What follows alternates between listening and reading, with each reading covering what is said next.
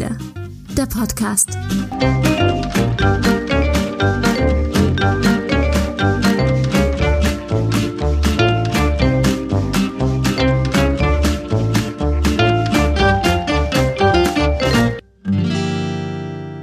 Hallo, hallo, hallo und herzlich willkommen zum 17 Ziele Podcast zu Gast beim Comedy for Future Festival in Berlin. Und wir haben wieder ein spannendes Thema, weil hier im Podcast reden wir über die 17 Nachhaltigkeitsziele. Wir reden darüber, wie man die Welt gerechter, wie man sie nachhaltiger gestalten kann, so dass ein besseres Leben für viele und am besten für alle entsteht. Und Jetzt in dieser Folge möchten wir über ein Problem reden. Ich glaube, es gibt nur wenig Probleme, die so vielfältige Facetten haben, so unterschiedliche Auffassungen, so viel unterschiedliches Verständnis in der Gesellschaft hervorrufen, wie das, was wir jetzt besprechen wollen das Thema Rassismus. Klar, also ich meine, so ein Nazi mit einer Keule in der Hand, äh, der irgendwie Ausländer rausschreit, ganz klar Rassist und ein Vollidiot. Ähm, der wunderliche Onkel auf der Weihnachtsfeier, ist der schon mit seinen Sprüchen Rassist oder ist, redet man sich das schön mit, naja, rassistische Ansichten? Der kleine Blick in der U-Bahn, der Hintergedanke, wenn man eine Person anschaut. Was ist das Rassismus und wie breitet er sich in der Gesellschaft aus und vor allem, wie können wir ihn verhindern? Das ist mein Thema und ich begrüße jetzt ganz herzlich, mir zugeschalten ist nämlich ein Mensch, der sich damit auseinandersetzt, der Sozialwissenschaftler am Deutschen Zentrum für Integrations- und Migrationsforschung, Dr. Sian Sinanoglu. Herzlich willkommen. Hallo, schön, dass du bei uns bist. Ja, vielen Dank für die Einladung. Mensch, das funktioniert super mit der Schaltung. Das ist hervorragend. Äh, das erste, was ich mir gedacht habe, als äh, Sian, als du gesagt hast, als ich gelesen habe, dass du dich mit dem Thema beschäftigst und eine große Studie zu dem Thema auch gemacht hast, ist, äh, wie, wie misst man eigentlich Rassismus? Also ich meine, irgendwie Temperaturen messen, klar, in der Wissenschaft und so weiter, aber wie misst man denn bitte Rassismus? Ja, das ist tatsächlich auch in der Wissenschaft hoch umstritten. Äh, es gibt unterschiedliche Arten und Weisen, wie man Rassismus analysieren kann. Man kann äh, quasi eine historische Perspektive einnehmen, kann sich gucken, was für Politiken in Bezug auf Rassismus es gab. Man kann sich aber, man kann aber auch Interviews führen, ja, mit äh, unterschiedlichen Personengruppen. Aber man kann halt auch, wenn man repräsentative, verallgemeinerbare Aussagen treffen will, auch darüber nachdenken, das zu quantifizieren und tatsächlich zu messen. Und, und wie genau habt ihr das gemacht? Also wie, wie stelle ich mir das jetzt vor? So eine Befragung zum Beispiel, wenn ihr dann Leute befragt zum Thema Rassismus. Ja, also genau, wir haben äh, 5000 Leute befragt und äh, wenn man in dieses Sample guckt, also in diese Auswahl der Leute, äh, dann kann man äh, durchaus äh, auf Grundlage dieses Samples verallgemeinerbare Aussagen äh, in der in Bezug auf die Gesamtbevölkerung machen. Das heißt, wir haben einen Fragebogen entwickelt und äh, haben dann diese Fragebögen verschickt und auf dieser Grundlage haben wir dann unsere Analysen gemacht. Und zu welchem Ergebnis seid ihr da gekommen? Weil ich, ich habe also ich tue jetzt so, als wüsste ich es noch nicht. Ich habe es natürlich schon gelesen, aber welches Ergebnis war denn dabei? Erzähl doch mal unseren Zuhörerinnen und Zuhörern und den Zuschauenden, was, was ihr da rausgefunden habt. Na, ich glaube, man muss erstmal äh, vorneweg sagen, wir haben hier äh, Einstellungen gemessen und ich hatte das ja eingangs erwähnt, es gibt unterschiedliche Möglichkeiten, Rassismus zu messen und das ist sicherlich nicht die einzige sondern man muss hier quasi mit unterschiedlichen Perspektiven auf dieses Thema gucken, weil sonst äh, begreift man dieses äh, Thema nicht in all seiner Umfänglichkeit. Und wir wollten jetzt erstmal nur wissen, wie setzt sich Deutschland eigentlich mit Rassismus auseinander? Gibt es dafür ein Bewusstsein, eine Sensibilisierung und wie wird das verhandelt? Das heißt, wir können erstmal nichts darüber sagen, wie rassistisch ist denn jetzt zum Beispiel Deutschland oder was für ein Ausmaß hat es, sondern erstmal nur, wie, setzen, wie setzt sich diese Bevölkerung damit auseinander und wie sind quasi die subjektiven äh, Erfahrungen und Einstellungen diesem Thema gegenüber. Und, und wie setzt sich Deutschland damit auseinander? Also ich fand, ich fand ja spannend, weil das war ja so ein bisschen widersprüchlich, was ihr da rausgefunden habt. Genau, also wir konnten äh, durchaus feststellen, dass Rassismus eine weit verbreitete Erfahrung ist äh, natürlich für Menschen, die es direkt erleben, aber auch für Leute, die es indirekt erleben, das heißt, die es beobachten und oder erzählt bekommen. Und wenn man quasi die direkten Rassismuserfahrungen, die indirekten Rassismuserfahrungen zusammenlegt, dann sieht man, dass knapp zwei Drittel dieser Gesellschaft mit Rassismus in Berührung kommen. Das heißt, es ist kein Randphänomen mehr und erzeugt natürlich politischen Handlungsdruck jetzt. Sag mal konkret, was heißt in Berührung kommen? Naja, also äh, entweder mache ich halt selber rassistische Erfahrungen, ähm, ja, werde irgendwie rassistisch beleidigt oder äh, äh, diskriminiert äh, in Institutionen, in Behörden und so weiter und so fort oder erlebe Gewalt. Äh, oder ich kriege es halt ähm, erzählt von meinem Kind, von meiner Freundin, von meinem Freund, oder ich beobachte es halt, ja, äh, draußen im digitalen Raum und so weiter und so fort. Das heißt, äh, ähm, Rassismus betrifft äh, tatsächlich die ganze Gesellschaft und nicht nur eine kleine Minderheit. Und das ist ja das Spannende eigentlich, weil ich fand, da, da gibt es ja auch viele Debatten äh, oder Parallelen, sage ich mal, zur Klimadebatte, weil viele Menschen wissen Bescheid, dass es Rassismus gibt. Viele Menschen wissen Bescheid, dass es den Klimawandel gibt. Äh, gleichzeitig weiß man auch, dass es nicht so cool ist, rassistisch zu sein. Und trotzdem gibt es Menschen, die im Alltag, und ich glaube, das sind sogar viele dabei, die sich gar nicht bewusst sind, dass sie da auch rassistisch handeln. Äh, dass, sie, dass sie auch gerade, genau wie bei der Klimadebatte, sie wissen auch nicht genau, okay, im Moment mache ich da eigentlich gerade, habe ich ein, äh, erzeuge ich ein Umweltproblem. Ähm, diese Dinge, das ist ja ziemlich parallel und ähnlich. Äh, du als Sozialwissenschaftler, wie, wie kann man damit umgehen in einer Gesellschaft? Wie kann man da mehr Awareness schaffen? Na, ich glaube, es ist erstmal wichtig, dass wir uns äh, über ein Rassismusverständnis äh, verständigen. Ja, und ich glaube, dieses Rassismusverständnis ist halt nicht überall gleich. Ich begreife Rassismus als ein gesellschaftliches Verhältnis, was Leute in bestimmte gesellschaftliche Positionen bringt, äh, ausschließt, äh, bestimmte Merkmale zuschreibt äh, und so weiter und so fort. Äh, und das, äh, ähm, wenn man das als gesellschaftliches Verhältnis begreift, dann bedeutet das, dass das überall auftreten kann, ja, in Institutionen, in der Bahn, in Schulbüchern, in der äh, medialen Berichterstattung und so weiter und so fort. Und ich glaube, darum geht es jetzt, ja. Wir müssen jetzt nachhalten und wir müssen uns über einen adäquaten Rassismusverständnis austauschen und erst auf dieser Grundlage lassen sich dann natürlich politische Handlungsempfehlungen und so weiter und so fort entwickeln. Wo, wie würdest du das so einordnen, die Politik? Wo steht, wo steht die denn da? Also wo steht denn die Gesellschaft äh, im Handeln gegen Rassismus?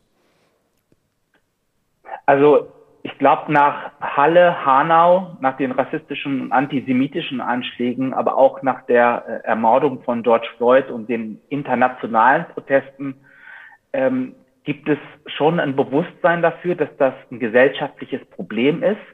Äh, und die Bundesregierung hat ja dann auch einen Kabinettsausschuss zur Bekämpfung von Rechtsextremismus und Rassismus eingesetzt. Und auf dieser Grundlage wurden ja auch bestimmte Maßnahmen beschlossen.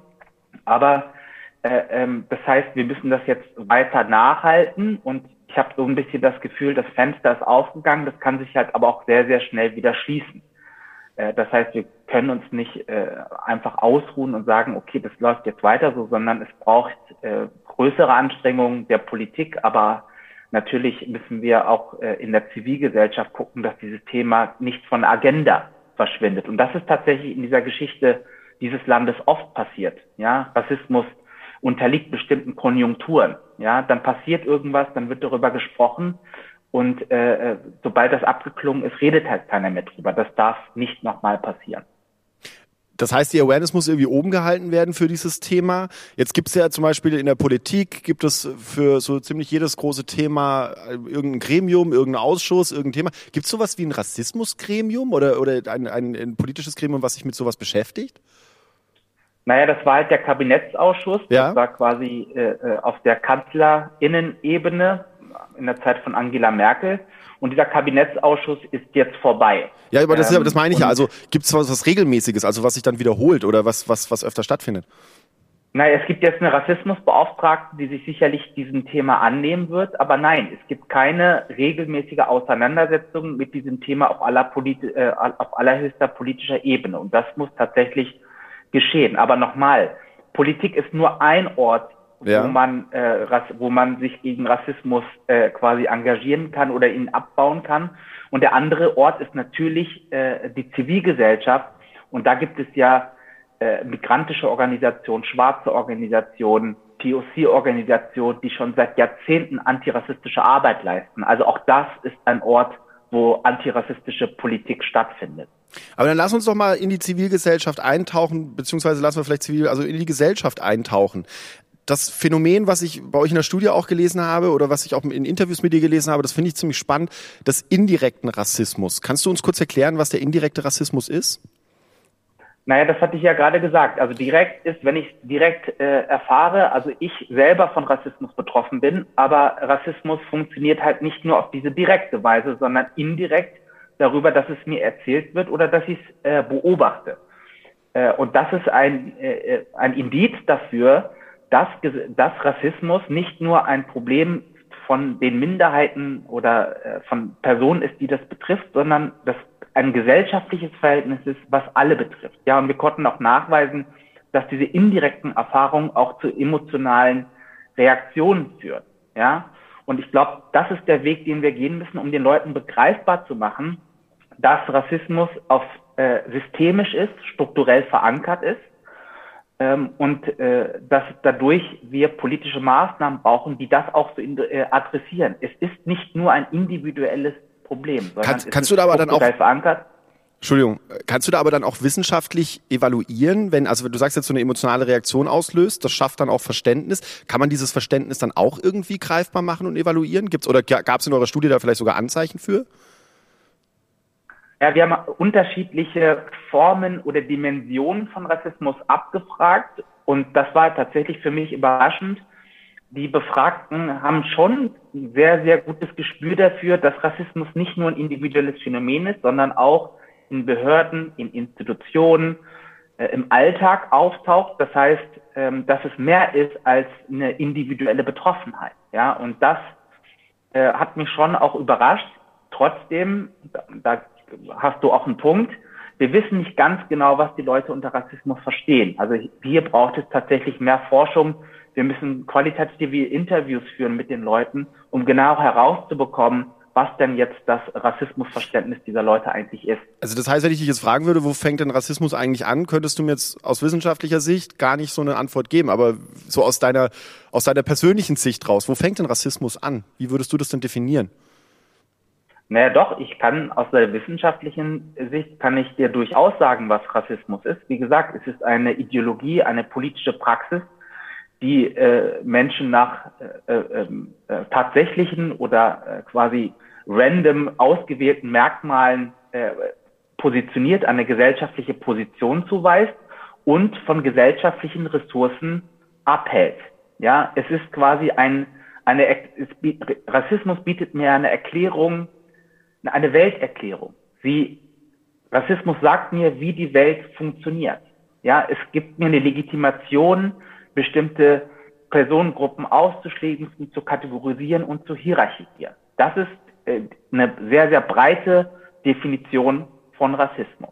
Und die Studie jetzt äh, ähm, hat versucht, diese unterschiedlichen Aspekte abzufragen. Aber nochmal, es braucht sicherlich noch, noch mehr Forschung, um das festzustellen. Und Rassismus ist halt nicht nur auf der Einstellungsebene zu messen, sondern was wir jetzt in diesem Rassismusmonitor in der Zukunft machen werden, ist, wir wollen uns auch gucken, wie Rassismus in Institutionen funktioniert. Also nicht bewusst, sondern ja, in Routinen, Handlungsabläufen, die den Leuten nicht bewusst ist, die aber im Umkehrschluss trotzdem zu Diskriminierung, Ausschluss und so weiter führen. Wie gehe ich denn jetzt, also um das mal so konkret und greifbar zu machen, äh, jetzt nehmen wir mal den klischeehaften Onkel, der bei der Weihnachtsfeier irgendwie einen Spruch raushaut. Wie gehe ich mit dem um? Naja, ich äh, konfrontiere ihn mit seinen mit seinem rassistischen Gedankengut. Das ist das, was ich tun würde und äh, äh, versuche ihn, äh, versuche mit ihm ins Gespräch zu kommen. Aber nochmal, ich äh, würde trotzdem immer dazu plädieren, das nicht zu individualisieren. Das Problem ist natürlich auch der Onkel, aber das äh, größer liegende Problem ist, dass Rassismus als gesellschaftliches Verhältnis eine bestimmte Funktion erfüllt. Das heißt, wir müssen weggehen von der individuellen Frage, wir müssen weggehen von der Moralisierung. Wir müssen hin dazu zu verstehen, dass das eine Ideologie ist oder eine soziale Praxis, die bestimmte Legitimation für Ausbeutungsverhältnisse und so weiter und so fort etabliert. Das ist das, wo, wo wir hin müssen. Bist du zuversichtlich, weil das ist ja dann auch quasi das, das, das Aufbohren einer, einer Struktur. Und Strukturen, wenn wir in verschiedensten Bereichen das gesehen haben, ist immer ein dickes Brett zu bohren. Klar, das Brett muss gebohrt werden, das ist keine Frage. Aber bist du zuversichtlich, dass man das schnell bohren kann? Also ich äh, natürlich bin ich zuversichtlich, sonst äh, ähm, könnte ich, glaube ich, auch meinen Job nicht so machen, wie ich ihn mache. Und äh, die unsere Studie zeigt ja auch, wir haben ja auch das antirassistische Potenzial abgefragt. Und da sieht man, dass, äh, ähm, dass viele Leute in dieser Gesellschaft durchaus bereit sind, äh, sich äh, gegen Rassismus zu stellen. sich zu engagieren, an Demonstrationen teilzunehmen. Also das zeigt, dass, dass da durchaus auch Allianzen möglich sind und das ist natürlich der Grundbaustein, um gesellschaftlichen Wandel herbeizuführen. Okay, also das und natürlich ja. gibt es eine ja und natürlich gibt es auch eine äh, ähm, das konnten wir auch in der Studie zeigen. Es gibt quasi so ein Generationen-Gap. Ja, das ist vielleicht auch äh, äquivalent zu deiner, äh, zu den Klimaprotesten und so weiter, dass es vor allen Dingen in der jüngeren Generation ein höheres Bewusstsein für äh, Rassismus und rassistische Verhältnisse gibt und auch ein größeres Potenzial, sich dagegen zu stemmen. Das heißt, die junge Generation kann das dann durchaus jetzt dann richten und aus, ausgleichen, meinst du? Das ist, die, das ist die große Hoffnung dann auch dabei? Das ist die große Hoffnung dabei. Und äh, wie gesagt, man braucht, muss ja nur irgendwie mal in den sozialen Medien dabei sein äh, und darauf gucken, da findet ja auch Empowerment statt, da findet eine gewisse Art von Politisierung auch statt. Ähm, und das ist, das sind, glaube ich, erstmal sehr, sehr äh, gute und positive Zeichen. Tian, Abschlussfrage. Äh, die stelle ich im Podcast immer ganz gerne. Und zwar, stell dir vor, hier hinter mir auf dieser großen Wand, äh, wo das Logo drauf ist, geht plötzlich ein Zukunftsportal auf. Wobei das Schwachsinn ist, weil du bist mir zugeschaltet. Nein, das Zukunftsportal geht bei dir auf der weißen Wand hinter dir auf. Und da kommt dein, dein Zukunfts-Ich raus. Sagen wir mal aus dem Jahr 2050. Was gibt der dir mit auf den Weg? Was sagt er dir, was du, was du jetzt machen sollst? Oh, das ist eine gute Frage es sagt, es sagt hoffentlich, äh, mach äh, genau dort weiter, äh, verzage nicht, habe Hoffnung. Und ähm, genau, glaube an das, äh, äh was du tust und äh, genau, das würde es mir wahrscheinlich hoffentlich sagen sagt Dr. Zian Sinanuklu. Ich sag vielen herzlichen Dank, dass du heute bei uns hier zu Gast warst, dass du uns diese Einsichten in deine Arbeit, in deine Studie gegeben hast, in dieses Problem des strukturellen Rassismus und wie man auch dagegen angehen kann. Und äh, dass auch die jüngere Generation, das ist für mich jetzt so mein persönliches Learning heute, was ich mitnehmen möchte, dass die jüngere Generation da schon ganz anders tickt, ganz anders denkt und das gibt Hoffnung und das ist, ein, das ist eine schöne Nachricht, die du uns da mit uns mitgebracht hast. Danke dir ganz herzlich, dass du da warst. Vielen Dank für die Einladung. Ciao.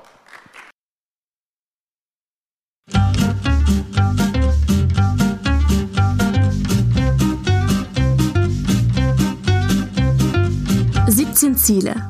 Der Podcast von Engagement Global. Im Auftrag des Bundesministeriums für wirtschaftliche Zusammenarbeit und Entwicklung. Moderation Felix Seibert-Deiker.